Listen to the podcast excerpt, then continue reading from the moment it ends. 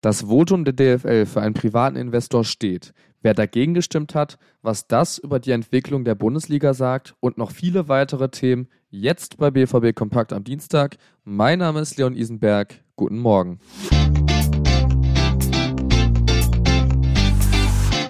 BVB Kompakt. Dein tägliches Update immer um 5. Es ist eine Revolution für die Bundesliga und ein Schlag ins Gesicht für viele Fans. Bei der gestrigen Mitgliederversammlung der DFL wurde nach langem Ringen für den Einstieg eines Investors abgestimmt. Von den 36 Erst- und Zweitligavereinen haben 24, also genau zwei Drittel, für einen Investor gestimmt. Dagegen waren unter anderem der erste FC Köln und der SC Freiburg. Für den ersten FC Köln wurde zu wenig nach Alternativen geschaut. Auch der Sportclub aus Freiburg sei in seiner Bewertung zu einer Veränderung gekommen, heißt es. Dem zukünftigen Partner soll laut DFL-Geschäftsführer Mark Lenz und Steffen Merkel nur ein begrenztes Mitspracherecht gegeben werden. Damit endet eine Zeit der Fanproteste gegen Investoren und eine umso stärkere neue ist zu erwarten. Mit dieser Entscheidung richtet man aber auch ein klares Wort an viele Fans. Im immer weiter wachsenden Kapitalsport Fußball scheint die Stimme der Fans immer weniger eine Rolle zu spielen und Geld steht über dem Sport. Aber das war bestimmt noch nicht die Spitze des Eisbergs. Neun Tore und fünf Vorlagen in der Bundesliga. Die hat Daniel Malen beigetragen, um die Meisterschaft der letzten Saison so spannend wie noch lange nicht mehr zu machen. Seit seinem Wechsel im Sommer 2021 war eine gute Leistung auch längst überfällig. Doch in dieser Saison zündet Flügelrakete Malen noch nicht so wirklich. Deswegen ist auch der BVB mit Malen unzufrieden. Vor allem, wenn es um die Leistung in den letzten zwei Monaten geht. Gegen Leverkusen saß er zum Beispiel komplett auf der Bank. In den letzten Spielen waren es auch noch maximal 20 Minuten Spielzeit. Seitdem kommen immer wieder Wechselgerüchte um Donald Malen auf.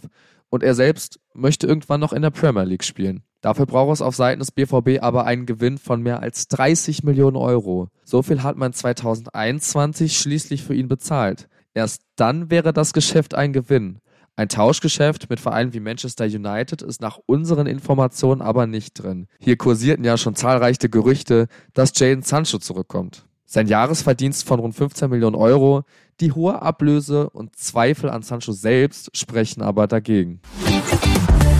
Das erfolgreiche DFL-Votum sorgt vor dem Champions League-Spiel gegen Paris Saint-Germain schon für ordentlich Krach. Obendrauf werden für Mittwochabend rund 4000 Pariser Fans erwartet. Hier sieht die Polizei ein hohes Risiko, unter anderem wegen den in Teilen gewaltbereiten Gästen. Beim letzten Aufeinandertreffen mit Paris wurden damals 17 Personen festgenommen. Wo sich die organisierte Fanszene von Paris trifft und ob es einen Fanmarsch überhaupt geben wird, ist noch nicht bekannt. Im Innenstadtraum und auf dem Weg zum Stadion ist aber mit einem erhöhten Polizeiaufgebot zu rechnen. Krachen wird es mit Sicherheit nicht nur neben, sondern auch auf dem Platz, wenn Mbappé und Co. auflaufen. Der BVB kann mit einem Sieg gegen Paris Saint-Germain den Gruppensieg klarmachen. Sogar ein Unentschieden würde da reichen. Dann winken ein mutmaßlich leichterer Gegner und das Heimrecht in der K.O.-Phase. Nach dem Spiel gegen Leipzig könnten die Vorzeichen aber durchaus besser sein. Formtiefs und Personalprobleme fassen die letzten Wochen recht gut zusammen. Zum Beispiel Mats Hummels. Der hat gegen Leipzig ja die rote Karte kassiert und ist jetzt ein Bundesligaspiel gesperrt.